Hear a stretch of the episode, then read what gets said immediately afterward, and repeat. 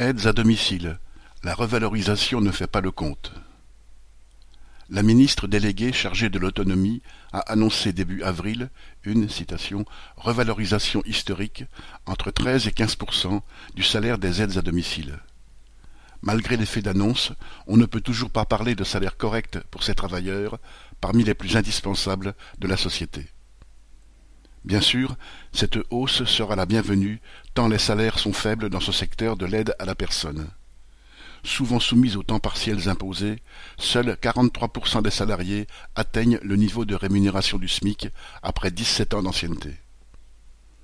Alors que la population vieillit, et en absence de structures adaptées et abordables financièrement, le recours aux aides à domicile est une nécessité pour nombre de personnes âgées ou handicapées.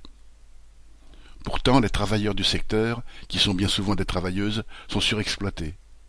Elles se sont mobilisées à plusieurs reprises ces dernières années pour dénoncer les horaires à rallonge, les heures supplémentaires non payées, les trajets non remboursés, les temps partiels imposés, les plannings modifiés à la dernière minute, le tout pour des salaires souvent en dessous de mille euros.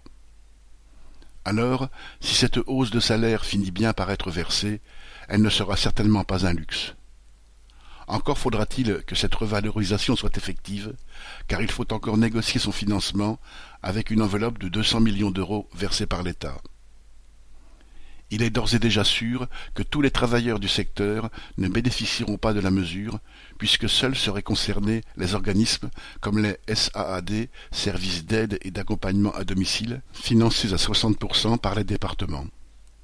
Le gouvernement estime que ce seront 209 000 salariés qui bénéficieront de la mesure sur un secteur qui compte plus d'un million de travailleurs, toutes structures confondues.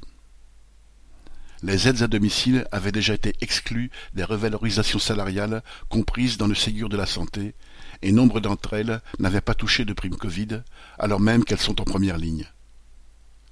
Alors la mesure historique du gouvernement ne sera même pas à rattrapage les factures et les loyers ne sont pas flexibles. Le salaire doit être à leur hauteur. Camille Paglieri